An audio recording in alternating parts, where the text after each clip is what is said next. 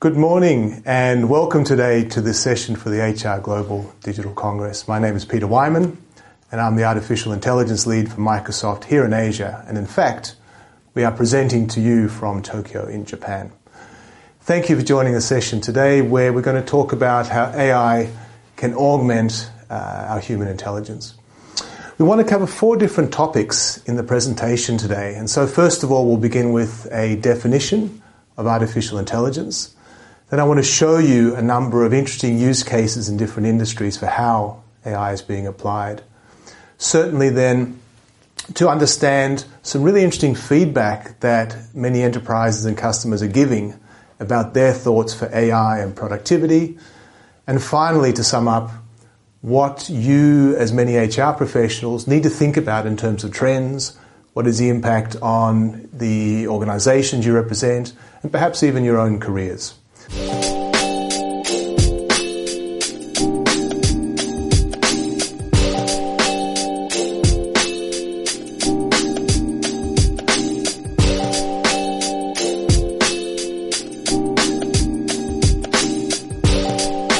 Let's begin a little bit in terms of AI and a definition. So in one sense, it can be fairly simple, where AI is copying some of the intelligent aspects from humans and animals, but we find them in machine systems instead. Now, this copying could represent things such as seeing, such as hearing and understanding. There could be another definition where an AI System could be defined as a system or an object which is aware of its surrounding and takes goals to maximize, you know, the, um, the target at hand. And then finally, there's certainly an element where AI systems can learn and they can um, make decisions to solve problems as well. So there's elements here that we have from the, the natural kingdom now coming into the digital one. It is interesting for AI systems in the sense that it's not a computer programmer who's building code and business rules to drive an outcome in an application, but rather the AI systems are learning from data that's presented. So let's present a scenario where we're teaching an AI system how to understand a certain species of animal. Let's call it a cat. And so we present lots of photos of this is a cat and photos which are not. And then over time, it becomes very good at recognizing, irrespective of the breed of cat, irrespective of the color, and whether or not it's in a winter location or summer, it will be able to tell that this is in fact a cat and these other photos are not. So the more data you present to the AI system, the better it is at recognizing, you know, the task at hand. And so in effect, it is a learning system. So in terms of amplifying our own ingenuity with the help of artificial intelligence, there's probably three ways we can think about that. So first of all, reasoning and understanding information, perhaps from not perfect data sets. The second thing is comprehension. So AI systems can look at text, videos, they can look at uh, images, etc., and make sense of those. And finally, they're much, much better now at interacting with us in a natural way. So the way that we're used to as human beings to, to communicate, these AI systems are now being better at mimicking and, and uh, emulating the way that we do that as human beings. One interesting point to make is why is AI, you know, really breaking through now? You know, is this a new phenomena or is it something that's been around for a while? And in fact, the answer is the latter. AI solutions have been looked at, you know, really since the 60s as a theoretical construct and then starting to put together the software and the hardware technologies to make this, you know, really work. But there was a lot of optimism and hope for it around about the 80s and the 90s, um, but it didn't really work out. And there were some reasons for that. And it wasn't until about 2008 that AI became practically feasible. And there were three things that, that made a difference there. So first of all, cloud computing brought tremendous amount of computational power to drive the engines, if you like, for a lot of the AI applications. Secondly, the amount of data required and stored in the cloud was also very, very critical. And finally, the complexity of the algorithms, where they were too simplistic perhaps beforehand and weren't able to do complex tasks at hand. Um, during the, the early days of AI, we called it the AI winter. In fact, I did my own studies for neural networks back in the 90s to look at you know, financial forecasting modeling. but the, the computational power, the amount of data, and the algorithms, you know, weren't quite powerful enough. And then, you know, once we shifted to the era of the cloud, all of a sudden AI is now feasible and starting to be used for the world around us. In terms of the quality of some of these AI services, they're truly amazing. And so many of the services today are as good, if not better, than what we can do as human beings. So computers from about 2016 have parity with recognizing objects, you know, through visual uh, recognition. Uh, from 2017, the audio uh, capability of AI systems, the same as human beings. Um, AI systems can now do a lot of language translation and even sentiment analysis to look at a complex you know, piece of text, understand the intent, is it enthusiastic, is it negative, and so forth. So the quality of these different AI systems mean that you can now apply these in really exciting and amazing new application areas. We're seeing again, once we've moved from the AI winter, you know, to the AI spring where we find ourselves now, there's a lot of real world investment going into some very exciting use cases. And so the kind of use cases that are most popular, we think at the moment, are things such as investment strategies for trading of financial instruments, healthcare, a huge amount of uh, AI going in to help uh, understand different diseases and help prevent uh, a lot of the diseases from, you know, taking hold in us as human beings, if you like.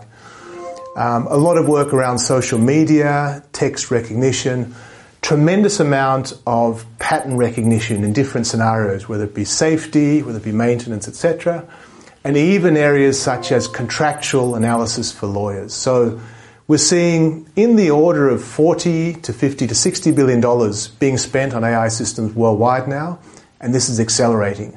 And so it's gone from being an academically kind of a cool area of, of interest to something that's having real world impact in our lives today. So let me share a couple of case studies of how artificial intelligence is working in the real world today. So the first one I want to present is actually from uh, Denmark and Sweden, where there's a major bridge connecting the two countries. And there's an engineering firm that manages the maintenance for this. The way this maintenance was done previously was there was a drone that would fly across and film every aspect of the bridge and that footage, and it was hundreds of hours of footage, will then have to be reviewed from human engineers. Now, some issues with that. It was pretty slow, actually very boring, you know, to look at that and go into detail about, you know, here's a possible area of something that needs to be fixed in the bridge and so forth, and quite expensive. So what they did instead was they found a way to enter an artificial intelligence system, you know, into the video um, environment and they trained it to look for certain characteristics. And the three characteristics were is there algae growing in parts of the bridge? Are there potential cracks? And finally, you know, is there rust that we need to maintain and so forth? So instead of the human engineers having to spend literally hundreds of hours painstakingly looking at this video footage, the AI system can now recognize here are potential issues and they will flag those to the human engineers. So multiple benefits from this approach. So once the AI system is taught, you know, it, doesn't get tired, it can run 24 hours a day. The quality of the analysis is very, very good. I mean, AI systems never get tired. And it freed up the human engineers to do stuff that they honestly didn't like very much, to do much more high value activities in terms of going out and planning the bridge maintenance. So one example there in terms of object recognition and using a number of training elements of the AI solution. The second one I want to share is one that I'm really excited about and has a different kind of a payback, if you like, for the organization hand. So this is with Shell, and it's a publicly referenceable case study where they're looking to have a what they call a second set of eyes in the gas stations in certain parts of Asia, and they'll deploy the system to the rest of the world. And the way it works is the AI solution has been trained to recognize unsafe behaviors that it might spot. So, for example, if somebody lights a match around a fuel pump, and yes, you'd be surprised, this happens, then the AI system will automatically shut down the petrol pumps, you know, averting danger. Alternatively, if someone comes into one of the stores with a motorbike helmet and perhaps a mask over their face, they can flag that this could potentially be perhaps a robbery or something violent, and they can take appropriate security measures. So giving the station manager, uh, you know, an extra set of eyes, and really with the goal of much better safety for both the employees of Shell and the customers, they're really excited about this, and really gives um, a great example of augmenting, you know, the capabilities of the folk at hand with some AI intelligence uh, features. And so we're seeing a number of patterns, if you like, for these new kind of AI solutions. So first of all, how we're interacting from organizations to our customers. A lot of bot systems are becoming much more popular. The reason they're growing in popularity is they're very specific to what the task at hand. So if you're looking for a car insurance or to interact with the government department to get help with a certain process, they're more specific than a website and much easier to engage with perhaps than a call center. And so this, this bot interaction with artificial intelligence support is growing rapidly. We're getting a lot of uh, recognition. So we saw the examples from Shell and even the, the bridge maintenance that AI can be used to recognize scenarios and act accordingly. Um, a lot of support for professionals. So there are now systems where doctors can use AI systems and they are actually as good, if not better, than the best human experts at seeing here's a potential cancerous cell. And so getting a smart helper is something we're seeing a lot of, whether it be in finance, medicine, the legal profession, etc. A lot of work around so-called knowledge mining. So having disparate uh, photos, bits of text, um, unstructured data, AI systems can bring these together and help us to make sense of that. And finally, of course, we're getting a lot of AI in autonomous vehicles, so self-driving trains, self-driving cars, etc. And so these are the kind of areas that are evolving in a very natural way for AI now. What I'd like to do now is share with you some really fascinating um, survey material we've done here in Asia. And so we've taken a survey from 3,000 uh, respondents in 12 countries, and about half of the respondents were actually uh, the CXO level, so very senior decision makers within the organization. I think a lot of the findings in the survey are actually equally applicable for Latin America, in Europe, America, or you know wherever. And so I wanted to go through what's top of mind at the moment for very senior leaders, but also folk you know out in the workforce in different countries and different industries. So the first conclusion, not that surprising actually, but 80% of the respondents said, look, AI is very important to us in the next three years. If we don't pay attention, we think it's going to change our industry. The customers will expect us to use this technology, etc. So this is something that will be integral to our competitiveness as an organization. So 80% said AI is important, better pay attention. The next thing I thought was quite interesting as well. There's sort of an elephant in the room that AI is going to replace all of our jobs. And in fact, this survey found the opposite. Most of the respondents said, look, AI will augment my jobs. It's going to make me smarter, make me able to do more. And if you think about the examples from the bridge maintenance in Copenhagen or the, the Shell petrol stations having an extra set of eyes, you get a sense for the kind of examples where actually this is not a threat to me, but something will help me be better at my job at hand. Now, there was some discrepancy about some of the management thought that some of the roles would change faster than perhaps the workers. And so I think there'll be a degree where some roles that are more mundane, I think will have a higher you know, impact from AI. Other roles I think will have more flexibility and more you know, support from AI systems. So of course there's a span there. But overall the respondents were very positive towards AI as a great tool to make them better at what they do. There's also um, a lot of positive feedback around AI will make me more productive. So again, the examples of the engineers for the, uh, the bridge maintenance. If you're a doctor and you can start um, getting AI systems to help you diagnose potentially cancerous cells, right? It's a good tool to make me more productive and really to have stronger output. And there's many, many examples of this happening across different industries as well.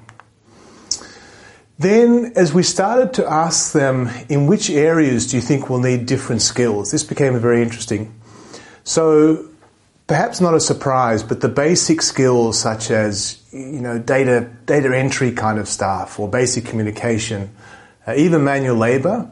I think the combination of artificial intelligence and robotics will change and make those jobs perhaps less um, you know desired for in, in the workforce. But there's a number of areas that human beings and folk in the workforce, you know, absolutely um, need to be invested and, and drive towards. So areas such as social communication, flexibility, understanding the digital world is a key priority for the workforce, and of course, um, engineering and science skills as well. So the shift perhaps from some of the more mundane, you know, kind of roles that we have in our society, where a combination of technologies, including artificial intelligence, you know, might make those less attractive, but certainly other areas around creativity, communication and collaboration become even more important. So now we'd like to think about what are some key trends that you need to consider, you know, for your workforce, for your building, you know, uh, human capital, um, the, the kind of talent you want to attract to the organization.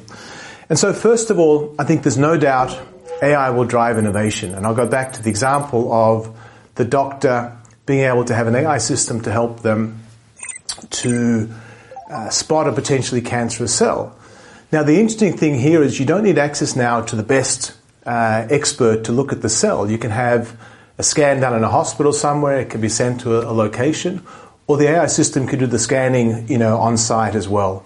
And so you're effectively spreading this great capability and, and knowledge that the system has learned to many more different people. And I think um, there'll be several examples where you take these AI building blocks for seeing, for learning, for listening, for translation, and the human innovation will be just amazing in terms of what can be achieved uh, here as well. I think creativity and collaboration are so important as well. If we sit by ourselves, I think we'll be very limited. I think to have ideas and sharing, uh, pushing ourselves perhaps to innovate more, will be very, very important in the new world. And so the kind of culture and environment you need to build should certainly foster these key elements. I believe also, and uh, although I'm not an educational expert, I think from a technology and society perspective, schools will need to change in what they emphasize. So perhaps some of the uh, memorization elements um, that we've had in the past are perhaps less important in the modern world and instead, you know, driving the flexibility, creativity, um, lateral problem solution. I think these kind of things are very important traits. And so how schools can evolve to meet this new technology wave, I think, is very important in addition. In terms of the professions that are impacted, I've listed a couple here in my presentation, and I think the impact could be everything from if you're a professional driver, you know, autonomous systems, I think, will take over um, a lot of how you engage there. If you're a doctor, you can perhaps get better support for intelligent systems to help you analyze. If you're an actuary, I think a lot of the calculations can now be supported by AI systems, and the list goes on. I think the most important thing is that we can look at the spectrum of the kind of work that we do, where we add value to our jobs, to the society, to, to customers, etc. And we can figure out where AI can help us, and then what do we need to do as human beings. I think it's fair to say that many jobs will evolve. Um, I don't believe that most will be replaced. I think we should look at this as a great set of tools and we can make us smarter and more productive. And I think that's a great vision that we can, you know, do more with the help of this really interesting technology. In summary, there's a couple of thoughts I'd like to leave you with. So I'm sure you all uh, heard of a guy called Charles Darwin, you know, famous botanist. And he's been misrepresented where he has a quote that was survival of the fittest. And in fact, he didn't say that. His actual quote was, the species that is best at uh, adapting and changing is the one that has the highest chances of survival.